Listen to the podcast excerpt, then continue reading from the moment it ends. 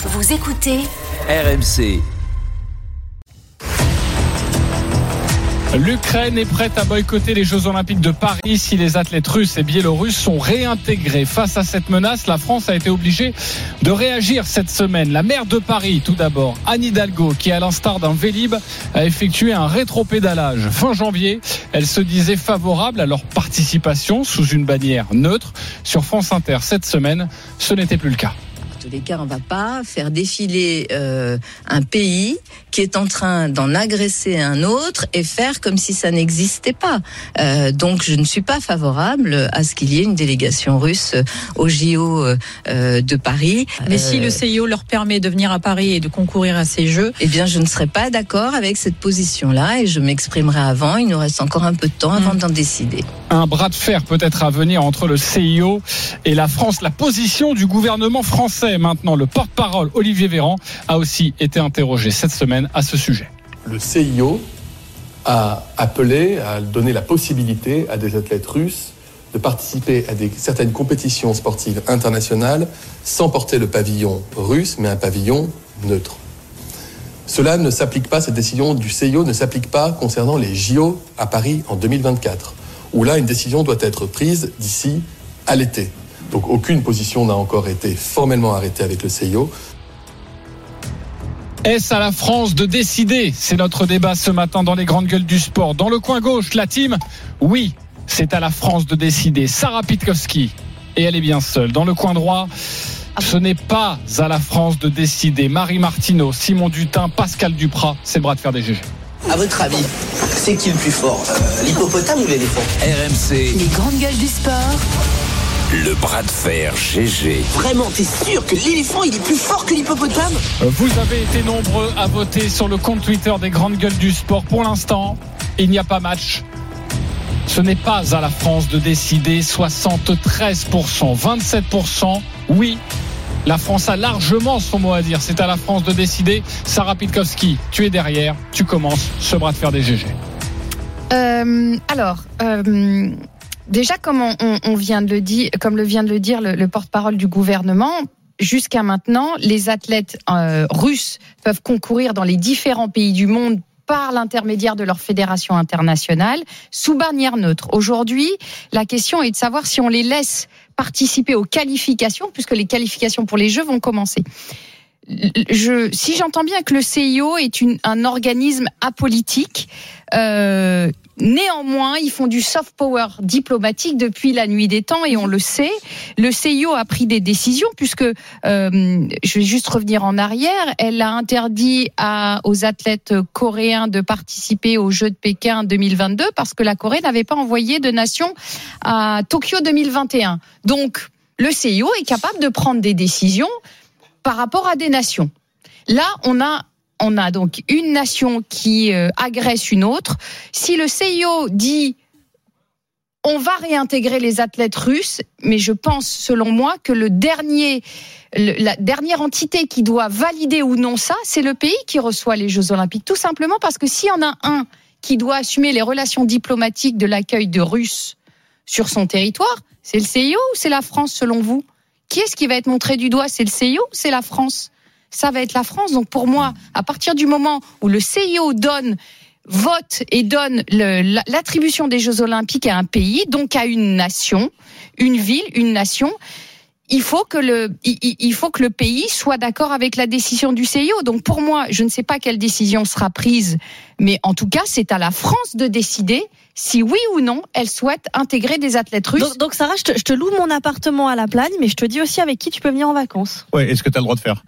Est-ce que tu as le droit de faire dans mon appartement ben, Non, il y a un règlement. Quand tu loues quelque chose, tu as un règlement. T'as un règlement. Ouais, qui t'interdit pas de venir avec qui t'as envie de venir. Eh ben, et, et, si, mm. si je loue ta maison à la plaine, tu vas me dire je veux pas, je veux pas, je veux pas que tu viennes avec un enfant de moins d'un an. Je veux peut-être pas que tu viennes avec un animal. Je veux pas qu'il y ait des euh, soirées après minuit. T'as le droit de me donner un cadre. T'as le droit de me donner un cadre. Ouais, mais Ok, dans Et ce cas-là, bah, j'accepte non. le cadre dans lequel Le- je vis. cadre, c'est la charte olympique. L'organisateur, Oui, mais la charte olympique, est-ce qu'elle est au-dessus d'un, d'un, d'un, elle est, est-ce qu'elle doit être au-dessus d'un État de droit et d'un État souverain? Mais oui, mais encore heureux. Marie justement. Mais justement, alors moi je suis pas du tout d'accord euh, avec Sarah. Et alors je reviens sur ce qu'a dit euh, Madame Hidalgo. Elle a dit euh, je, je ne pourrais pas cautionner de faire défiler un pays euh, qui est euh, qui a été belligérant. Excusez-moi, euh, euh, l'idée c'est vraiment justement d'oublier que c'est un pays, c'est de faire défiler des athlètes, des athlètes, parce que on ne peut pas euh, les différencier d'autres athlètes simplement sur le fait Bah, qu'ils attention, soient il défile sous euh, un couleur, euh, en fait, euh, sous un drapeau Dans un- au départ. drapeau neutre, drapeau Oui, neutre, drapeau pavillon neutre. neutre, comme non, non, comme non, d'autres, mais comme les- d'autres, en tout- fait. toutes les autres nations défilent pas en tant qu'athlètes, ils défilent en tant qu'athlètes d'une nation. Oui, donc pas eux, c'est bien, c'est bien Oui, ça oui, l'idée, c'est de, de les, de les considérer comme des sportifs avant de les considérer comme des Russes. Donc déjà, c'est une première chose. Euh, L'organisateur, c'est le CIO, et donc les règles du CIO sont les premières règles euh, euh, que l'on doit suivre, et à commencer par qui participe à ces jeux, qui participe aux jeux, c'est le CIO qui le, le décide. Nous, on n'est qu'un pays d'hôtes, un pays qui, qui, qui accueille ces Oui. jeux, et si je me souviens bien, on est même allé la chercher cette, cette cette organisation. On a fait un comité d'organisation et Hidalgo et Stonguet, euh, euh, ils auraient vendu leur mère pour qu'on ait les jeux à ce moment-là. Euh, donc euh, euh, donc ça donne quand même une idée. J'ai pas vu Thomas Barr sauter dans les bras de Sébastien Coe euh, pour dire ouais c'est super, on va faire les jeux, on va faire les jeux en France. Non, ça, donne quand même une idée du, du rapport de force quoi. Qui euh, qui décide, qui est au-dessus? Évidemment, euh, évidemment que c'est le comité d'organisation, le comité euh, euh, international euh, euh, olympique. Et imaginez si on va un peu plus loin, si on pousse le- le- le- le- les limites, euh, si chacun des pays hôtes devait dicter ses règles à chaque fois qu'il organise un événement international. Est-ce que vous imaginez la cacophonie du truc? Il y aurait plus aucune règle justement. Et l'intérêt d'avoir un- un- une organisation euh, euh, en dehors de de la politique et des pays, c'est c'est de pouvoir instaurer un cadre qui fonctionne euh, tout le temps et pour tout le monde. Ok. Ok, euh, Simon Dutin, tu voulais réagir là. On est un peu embêté dans cette histoire parce que euh, bon, on sait pas vraiment qui à qui revient la décision. C'est le tiki taka. Tout le monde se, se, se refile la, La patate la patate chaude. Euh, Véran, il a dit non, merci, mais non merci. Hop, euh, il renvoie. Euh, je pense que euh, au niveau gouvernemental, ça m'étonnerait pas euh, qu'on ait été un petit peu emmerdé par la sortie de Madame Hidalgo qui euh, se prend pour la patronne de l'ONU, euh, alors que bon, Non, elle est, elle euh, aux Ouais, commandes non, de la mairie de. Paris. Elle est allée quand même en visite, euh, offrir le support de- des Parisiens au peuple ukrainien. Ça leur fait une belle jambe hein, au passage. Euh, donc, euh, je ne sais pas si elle croit que c'est elle qui, qui fixe les règles aussi pour pour les Jeux de Paris Elle 2024. accueille les jeux, elle a le droit d'avoir un Bien avis. sûr, quand bien sûr, effectivement, elle est passée pas loin d'être présidente de la République, donc euh, à ce titre-là, Ça, c'est- à ce titre-là, elle s'empare, elle s'empare de, de, de certains enjeux, pardonnez-moi, internationaux. Non, mais de, de, de- de qui se moque-t-on Excusez-moi, toute toute maire de de, de, Paris et, et donc maire de la ville qui va accueillir les Jeux, elle n'a pas à donner son avis. La question, c'est de savoir effectivement, est-ce que c'est une décision du ressort du Mm. gouvernement voilà. Est-ce que c'est Oui, l'État oui. français qui choisit? Et à ce titre-là, il me paraît compliqué d'interdire l'accès de ton territoire ou d'autoriser l'accès de ton territoire euh, à euh, des sportifs de telle nationalité. Mais encore une fois, en en revenant là, en leur disant, mais par contre, vous n'avez pas le droit de concourir euh, aux épreuves sportives organisées.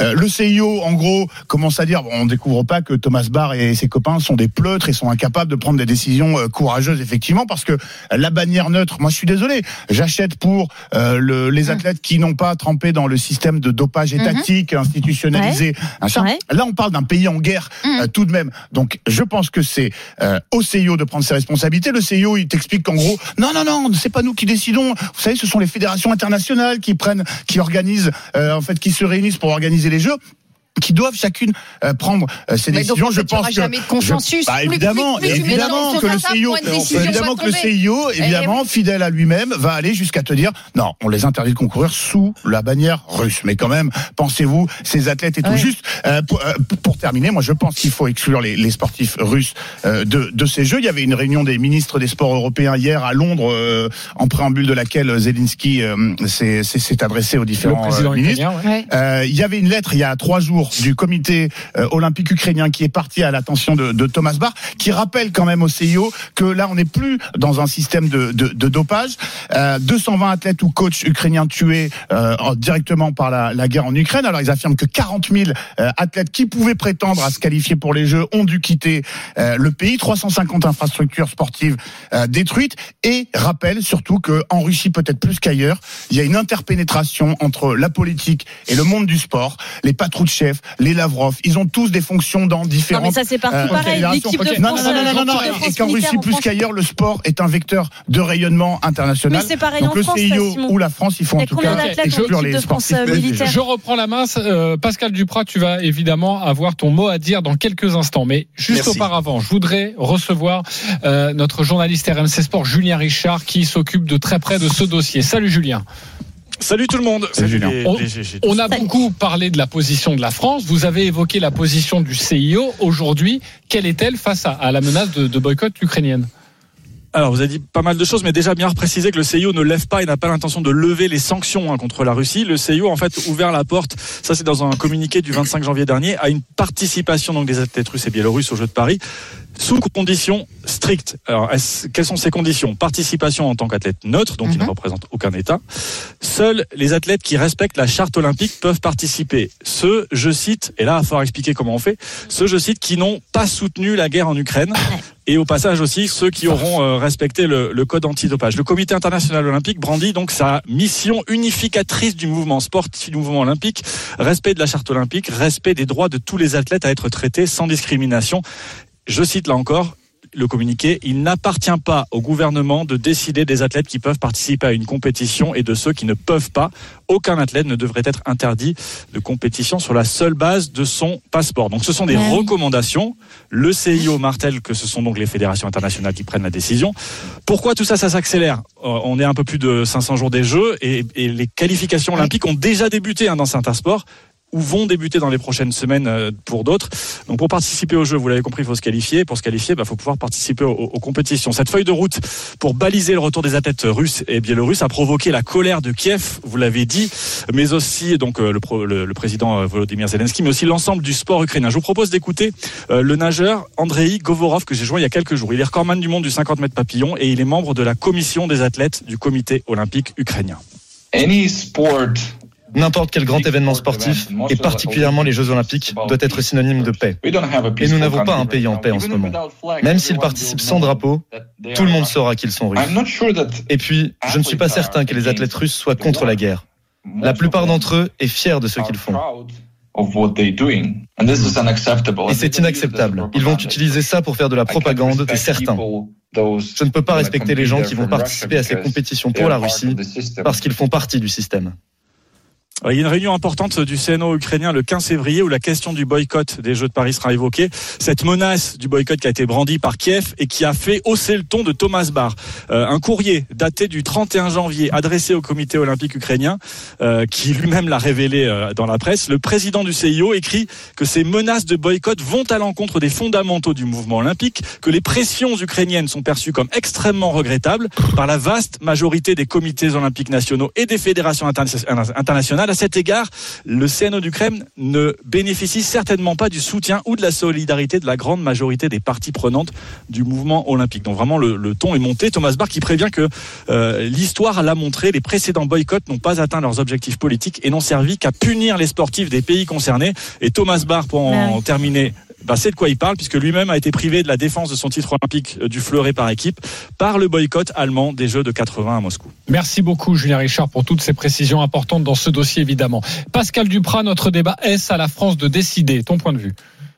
Donc c'est le CIO qui décide, mais de facto les, gouvernements vont avoir leur mot à dire puisque les élus du Comité international olympi- olympique sont euh, des produits des fédérations internationales. Donc les fédérations, elles sont sous l'égide des ministères euh, des sports. Donc il, va y avoir euh, bien sûr des consultations et dire aujourd'hui quelle est la bonne posture, ben, c'est délicat, certes. Il y a une chose de sûre, c'est que quand on est ukrainien, si on se pose du côté euh, ukrainien, il est bien normal qu'ils ils entendent à ce que les, les Russes ne soient pas participants des Jeux Olympiques euh, en 2024 en France. Cela dit, euh, faire le, disting, le distinguo entre le sport et la politique, mais il n'y a pas mieux que le CIO pour ça. Et son symbole, c'est cinq anneaux, cinq anneaux qui sont entrelacés. Et je pense que les, les sportifs russes, s'ils participent aux Jeux Olympiques à Paris, sont pas là pour faire des revendications ou de la propagande. Ça, j'arrive pas à le croire. Ok, tu n'arrives pas à le croire. Vous avez entendu justement ce nageur hein, qui dit le contraire et qui dit, moi, pour moi, les, les, les, les Russes euh, seront évidemment euh, propagandistes, euh, appelons-les comme ça. C'est son discours. Vitaly Klitschko, le maire de Kiev et ancien champion du monde de boxe, on en a suffisamment parlé, estime que les athlètes russes doivent dire stop à la guerre en Ukraine avant de pouvoir envisager de participer aux Jeux Olympiques de, de Paris. Votre regard ah, là-dessus On sait euh, ce qui leur tomberait dessus si vraiment ils prennent la parole euh, ouvertement. C'est quand même compliqué. Ont-ils réellement le, le, le, choix? Ce que je voulais rappeler, c'est que le président du comité olympique euh, russe, il y a quelques mois, euh, a déclaré euh, les athlètes russes sont des citoyens russes et à ce titre, servir leur pays et donc participer à la guerre est pour tous un devoir honorable. Donc, euh, si tu rajoutes à ça le, le président du comité olympique russe, ah euh, qui a rappelé qu'en gros, bah, athlètes ou pas, euh, citoyens russes, et ils étaient euh, honorés de faire leur devoir et de, et de participer à l'effort de guerre. Et alors ça, évidemment, c'est pas propre à la, à, la Russie. Il y a quand même énormément de d'athlètes russes qui sont affiliés. Alors j'ai trouvé des articles en anglais, je, je ne sais pas, je, je, ne sais pas vous le dire en français, au Central Army Sports Committee en Russie. Bon, qui en gros, ils ont tous plus ou moins des attaches, que ce soit des contrats pour gagner un petit peu leur vie, pour les oui, comme en France. Comme ça se fait effectivement euh, beaucoup euh, dans d'autres pays. Mais ce que, ce, ce que je voulais rappeler, c'est que si on attend des grandes décisions du CIO, outre les mauvaises habitudes euh, qui nous ont donné ces dernières années, j'ai cherché un petit peu un, un, précédent. Ça rappelle un peu l'Euro 92, tu sais, en Suède de football, euh, où la Yougoslavie, pourtant qualifiée grâce à, à, ces rencontres de, de poules, avait été, voilà, dont, dont la Yougoslavie avait été exclue.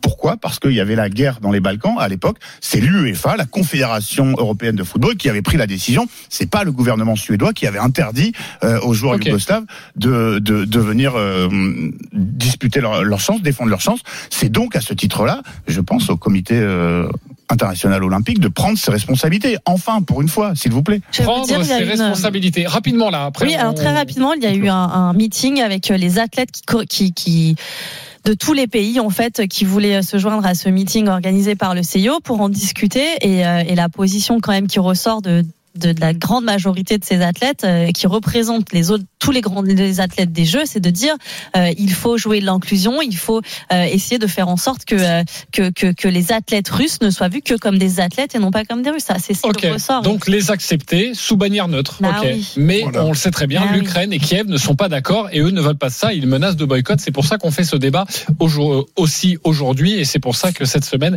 il y a eu pas mal de, de déclarations. On reparlera forcément de ce sujet dans les prochaines semaines dans les grandes gueules du sport.